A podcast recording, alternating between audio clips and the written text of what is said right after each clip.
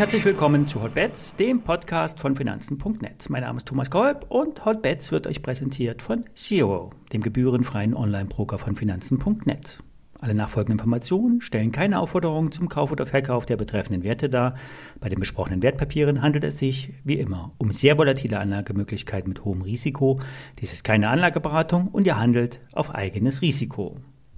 Ja, es ist Druck im weltweiten Finanzsystem. Und die Druckmesser sind Zins, Spreads, Renditen, Währungspaare und Volatilität. Seit Wochen steigen die kurzfristigen Zinsen an, abzulesen an den 2, 5 und 10-jährigen US-Staatsanleihen. Die Absicherungen von Kreditrisiken steigen an, sogenannte Credit Default Swaps. Diese kennen wir noch aus der Lehman-Pleite. Es ist ein Kennzeichen von starkem Misstrauen. Keiner leite damals dem anderen mehr Geld. Eine Lösung konnte damals nur durch die Liquidität der Notenbanken erreicht werden. Was es nun diesmal ist, was den Druck ansteigen lässt, lässt sich immer erst im Nachhinein sagen. Der starke Dollar führt zu Verwerfungen. Die Marktteilnehmer sichern sich zudem ab. Die Depots sind mit Put-Optionen abgesichert. Angst greift etwas um. Aber Angst ist kein guter Ratgeber. Vorsicht ist hingegen angebracht. Bei den Indizes könnte eine längst überfällige Erholung einsetzen. Die technischen Indikatoren zeigen eine stark überverkaufte Situation an. Kurse über 12.390 DAX-Punkte signalisieren Erholung. Bleiben wir darunter, werden die deutschen Aktien weiter fallen. Bleiben wir darüber, steigen wir an. 12,6, 12,9 oder sogar etwas über 13.000 DAX-Punkte sind möglich. Alles wohlgemerkt eine Erholung im intakten Abwärtstrend. Trader setzen derzeit auf diese Erholung.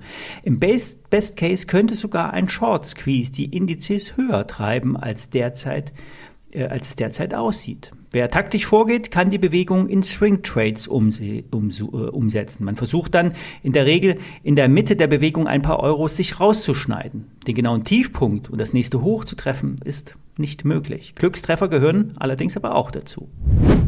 Dass der Immobilienmarkt einfriert, haben wir schon am Freitag thematisiert. Dass die Immobilienkonzerne immer frisches Geld brauchen, ist normal in Zeiten steigender Zinsen und gegenseitigem Misstrauen eine schlechte Mischung.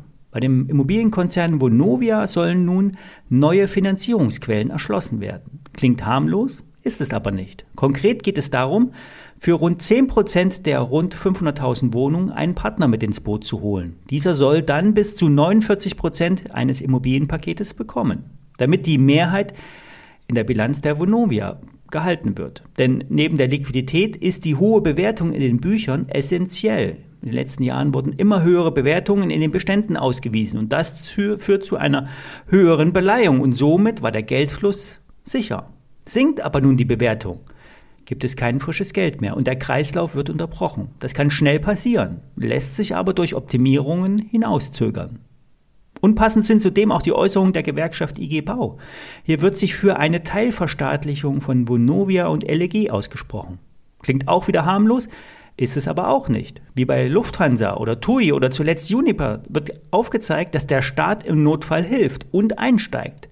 Aber die neuen Aktien haben dann einen so niedrigen Wert, dass Alteigentümer extrem verwässert werden. Und wenn es gut geht, steigt dann der Staat mit Gewinn wieder aus, wie bei der Lufthansa. Wenn es schlecht läuft, wird der Anteil gehalten und der Steuerzahler muss zahlen.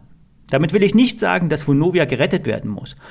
Wohnungsbauaktien sollten aber gemieden werden. Hier schlummern bei einem Abklingen des Immobilienmarktes enorme Risiken in der Bilanz.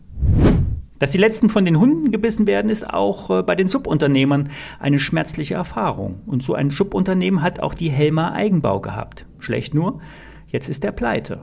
Der Subunternehmer wurde vermutlich durch die hohen Preissteigerungen beim Bau gekillt. Nun muss der Auftraggeber künftig die wesentlich höheren Kosten selber tragen der Regel geht es um den Bau von im Bau befindlichen Ferienhaussiedlungen oder Projekte im klassischen Wohnungsbau. Diese wurden meist vom Plan weg verkauft und müssen nun zu den vorab verkauften oder zugesagten Kosten realisiert werden. Nachträgliche Verrechnungen lassen sich nur sehr selten und schwer realisieren. Neue Projekte stocken zudem, somit ist auch hier der Geldfluss gestört. In der Bilanz der Helma liegen Grundstücke im Wert von über 200 Millionen Euro. Diese sind geschätzt zu mindestens 90 Prozent finanziert, sollten aber deutlich mehr wert sein. Die Werthaltigkeit der Bilanz sollte damit gegeben sein. Ob die Grundstücke aber zeitnah bebaut werden können, bleibt ungewiss. Helmer wird derzeit mit 140 Millionen Euro an der Börse bewertet. Der Umsatz soll bei etwa 300 Millionen Euro liegen, 20 Prozent weniger als zuvor prognostiziert. Es wird weiterhin von einem Gewinn vor Steuern von 20 Millionen Euro ausgegangen. Das wäre immer noch viel bei dem derzeitigen Marktumfeld. Der Vorstand kaufte heute als vertrauensbildende Maßnahme Aktien im Wert von 50.000 Euro. Die Aktie ist trotzdem 20 Prozent im Minus. Fazit. Wer die Helmer hat, muss weiter mit Verlusten rechnen. Neueinstiege sollten aufgrund der Gesamtgemengelage im Immobiliensektor vermieden werden. Wer bei dem möglichen Rebound der Märkte dabei sein will und eher Aktien kaufen will, sollte nach den Tech-Aktien schauen. Google, Alphabet und Apple haben gestern im Plus geschlossen. Starke Aktien steigen in der Regel weiter an. Besonders gefallene Werte erholen sich meistens unterdurchschnittlich. Soweit für heute. Morgen kommt kein Podcast. Ich melde mich Donnerstag wieder. Bis dahin.